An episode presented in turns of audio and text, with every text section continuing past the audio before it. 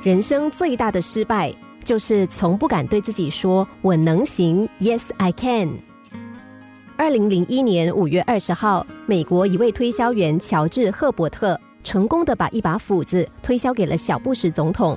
他对记者说：“他一开始就认为把一把斧子推销给布什总统是完全可能的，因为总统在德克萨斯州有一个农场，里面长着许多树。于是他给总统写了一封信。”信里是这么写的：有一次，我有幸参观您的农场，发现里面长着许多史菊树，有些已经死掉，木质已经变得松软。我想您一定需要一把小斧头，但是从您现在的身体来看，这种小斧头显然太轻，因此你还是需要一把锋利的老斧头。现在我这里正好有一把这样的斧头，很适合砍伐枯树。如果您有兴趣的话，请按这封信所留的信箱给予回复。结果，小布什总统在收到斧子后不久，就给这位推销员汇去了十五美元。有一个人一生之中从来都没有放弃对自己说“我能行”。一八三二年，他失业了，伤心之余，他下决心要当政治家。在竞选议员的时候，他又失败了。一年里接连两次遭受打击，他感到很痛苦。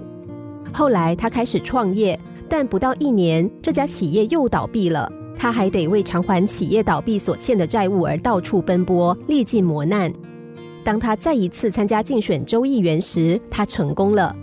后来离结婚还差几个月的时候，他的未婚妻不幸去世，这个打击让他心力交瘁，数月卧床不起。